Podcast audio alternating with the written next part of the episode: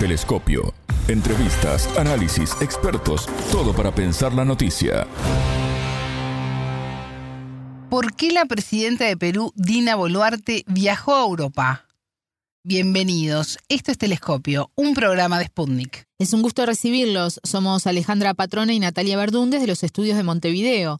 Y junto al docente peruano José Alejandro Godoy, consultor en comunicación y política, profundizaremos en este tema y en el pedido de algunos congresistas de su destitución. En Telescopio te acercamos a los hechos más allá de las noticias. El pedido de un grupo de congresistas en Perú de destituir a la presidenta Dina Boluarte por la causa constitucional de incapacidad moral permanente para ejercer el cargo no contará con los votos necesarios para hacerse efectiva. La mandataria, que llegó este viernes 13 al Vaticano, viajó a Europa con el objetivo de abrir nuevos mercados e inversiones para reactivar la economía. Un día antes, en Alemania, reveló sus intenciones a la TV pública de Perú y confirmó un vuelo humanitario a Israel para trasladar a los connacionales afectados por el conflicto en la franja de Gaza. Este es un viaje, un esfuerzo más del gobierno peruano para que podamos tener una reunión con empresarios aquí en Alemania, buscar los espacios de inversión que puedan llegar a nuestro país y de esa manera mover, reactivar nuestra economía, hacer que nuestra economía crezca para el 2024 y podamos tener mejores expectativas económicas para el país. Sin embargo, también quiero anunciar que nuestras hermanas y hermanos, lamentablemente en este conflicto geopolítico allá en Israel, desde el primer instante, la Cancillería peruana allá, la Embajada peruana allá, ha tomado la atención y la precaución de darles la asistencia, como ponerlos en hoteles de buen, de, a buen recaudo y la alimentación. Además, estamos disponiendo que el avión presidencial, una vez coordinada con Cancillería y viendo eh, los espacios técnicos también de, eh, que el avión pueda el avión presidencial pueda llegar a Tel Aviv, el viernes estará saliendo hacia Tel Aviv para poder sacar a nuestros compatriotas de la zona de peligro. Dina Boluarte asumió el poder luego de que el entonces presidente Pedro Castillo fuera destituido por el Congreso en diciembre del año pasado tras intentar dar un golpe de Estado. En ese entonces Boluarte era la vicepresidenta de Castillo y al asumir la máxima jefatura del país, lo hizo sin tener ningún vicepresidente. En las calles, los movimientos sociales reclaman a la mandataria la realización de elecciones anticipadas y la renuncia al poder. El entrevistado. Para profundizar en este tema, ya tenemos en línea al docente peruano José Alejandro Godoy, consultor en comunicación y política. José Alejandro, bienvenido a Telescopio. ¿Cómo estás? Es un gusto recibirte. Buenos días, gracias por la invitación. Es un gusto. Un grupo de congresistas de Perú presentó en las últimas horas una moción para destituir a la presidenta Dina Boluarte por la causal constitucional de incapacidad moral permanente para ejercer el cargo. José Alejandro, ¿en qué se basa este pedido y cómo repercute en la situación actual del país? En realidad es un pedido que no va a prosperar porque no tiene los votos suficientes como para poder proceder, ¿no? Eh, quienes han presentado esta moción de vacancia son congresistas de oposición de izquierda la presidenta Boluarte, ¿ya? Pero el grupo mayoritario dentro del Congreso, un grupo que va desde el centro hacia la derecha, eh, más bien va a estar muy claro en sostener a la presidenta hasta cuando ellos lo, lo determinen, ¿no? Y además porque ese grupo es el que votó una norma bastante controvertida que es la que permite que la presidenta hoy, en este momento, se encuentre fuera del país. ¿Cuál es el fondo de esta moción de vacancia presidencial? Sí. Eh, la presidenta Boluarte no tiene vicepresidentes, ¿no? Eh, la fórmula presidencial del señor Castillo debía tener dos vicepresidentes, pero el segundo vicepresidente de la fórmula, Vladimir Cerrón, es una persona que estaba eh, condenada por actos de corrupción, por tanto no podía postular y de hecho ha vuelto a ser condenado la, la semana pasada por ah, actos de este tipo. ¿Ya? Sí. Entonces, en esa fórmula, Boluarte, y, y había ocurrido así con presidentes anteriores como Francisco Sagasti, como Martín Vizcarra o como Valentín Paniagua, ¿no? Había ocurrido eh, el hecho de que efectivamente en todos estos casos el, presidente no viajaba o no, o no podía viajar, ¿no? Pero con Boluarte se dio una ley que le permitía tener el despacho en situación remota. Pero es una ley, no es una modificación constitucional. Y sí es cierto que la mayoría de constitucionalistas en Perú ha mencionado y ha dicho que lo mejor para todos estos casos es que se hubiera hecho una modificación constitucional. Sin embargo, eh, eh, no hay todavía un pronunciamiento del Tribunal Constitucional sobre la materia eh, y por tanto es muy difícil que una moción como la que se ha presentado prospere, tanto porque no hay los votos como definitivamente por el hecho de que no hay una declaración expresa de inconstitucionalidad de esta norma. Las organizaciones civiles volvieron a las calles, anunciaron la realización de una marcha en rechazo a la mandataria del Congreso Legislativo. ¿Estamos ante una nueva instancia de movilizaciones? Todavía muy pequeña, todavía muy acotada, todavía muy corta, no son como las movilizaciones que se produjeron eh, durante, durante diciembre eh, del año pasado y durante el verano de este año, son movilizaciones todavía muy acotadas, ¿no?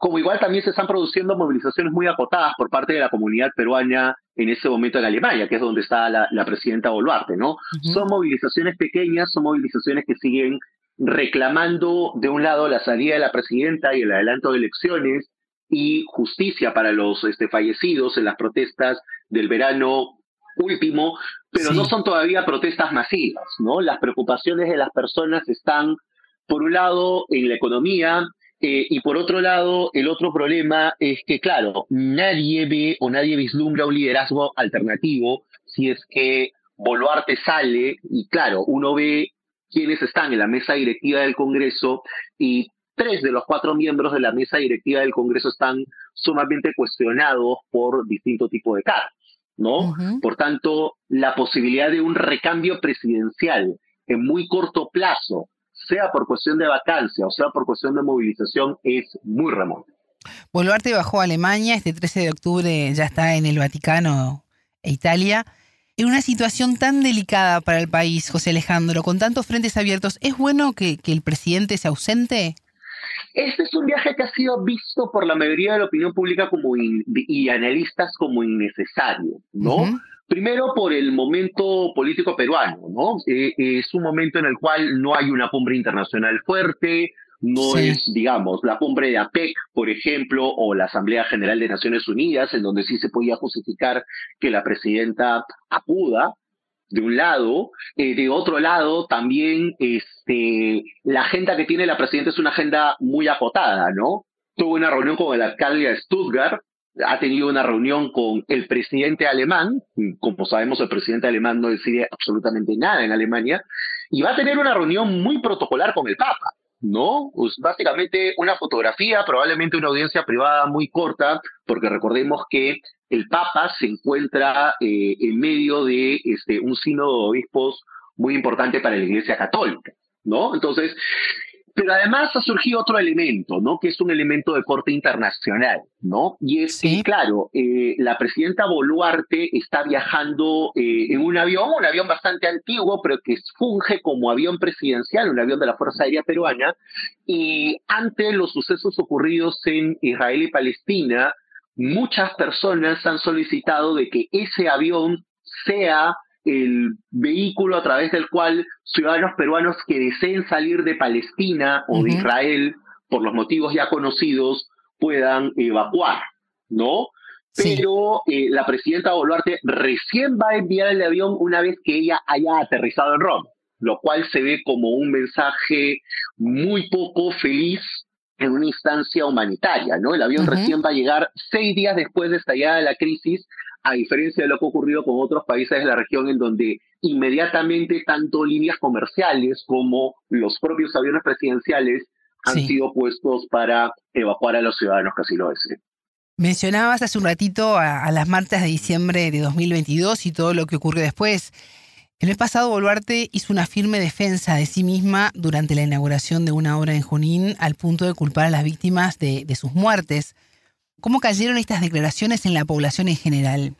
Eh, muy mal, ¿no? Muy, muy, muy mal, ¿no? O sea, la población en general considera que la presidenta Boluarte no ha hecho un pedido sincero de disculpas, no ha tenido una autocrítica seria sobre ello. De hecho, la presidenta ha pedido que se archive las investigaciones en su contra por este tipo de sucesos y por tanto, este, digamos, eh, es una de las principales razones, si no la principal, por la cual la ciudadanía desaprueba a la presidenta.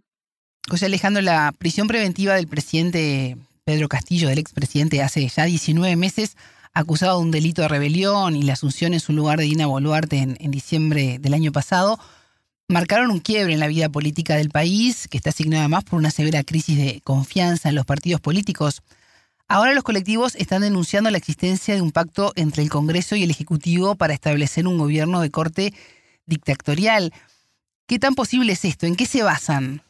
Eh, básicamente se basa en el hecho de que el Congreso de la República está buscando fiscalizar a determinado tipo de autoridades con las cuales no se llevan bien, ¿no? Más que por una cuestión de algún tipo de conducta indebida, básicamente es porque son autoridades que no comulgan con ciertos criterios ideológicos o que están fiscalizando más bien autoridades más cercanas a ellos, ¿no? Es el caso fundamental de la Junta Nacional de Justicia, la entidad que nombra a los jueces y fiscales en Perú y que los puede destituir, eh, esa entidad viene investigando a la actual fiscal de la Nación, Patricia Benavides, por una serie de presuntas conductas graves, ¿no?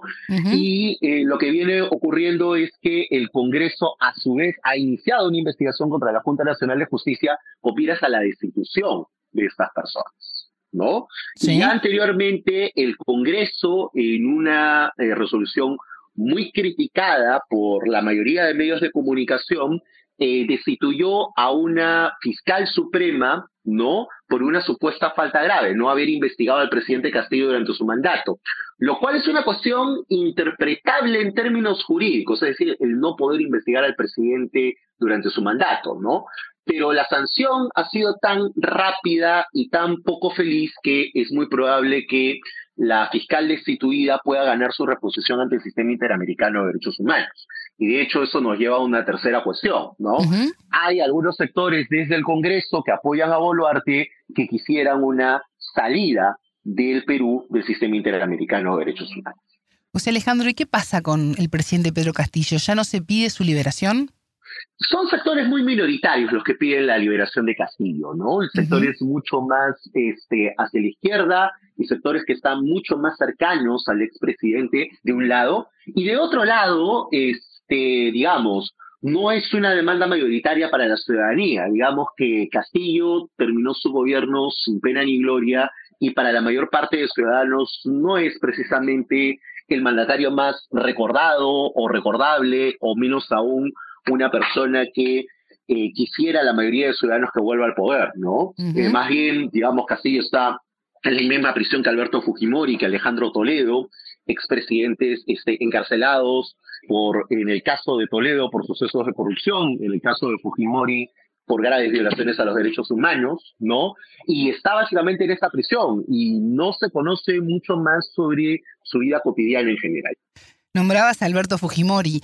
En todos estos meses, Dina Boluarte, que asumió el poder sin bancada en el Congreso, tejió alianzas parlamentarias con el Fujimorismo.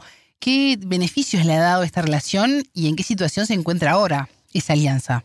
Bueno, a ver, eh, es una alianza tácita, no es una alianza explícita, ¿no? Este, en la que, claro, el Fujimorismo es la bancada más fuerte del Congreso, le brinda 24 parlamentarios, que normalmente votan con las iniciativas del gobierno, este, están en este proceso, como, como, como explicaba, de fiscalización, si quieres verlo, indebida o controvertida, ¿no?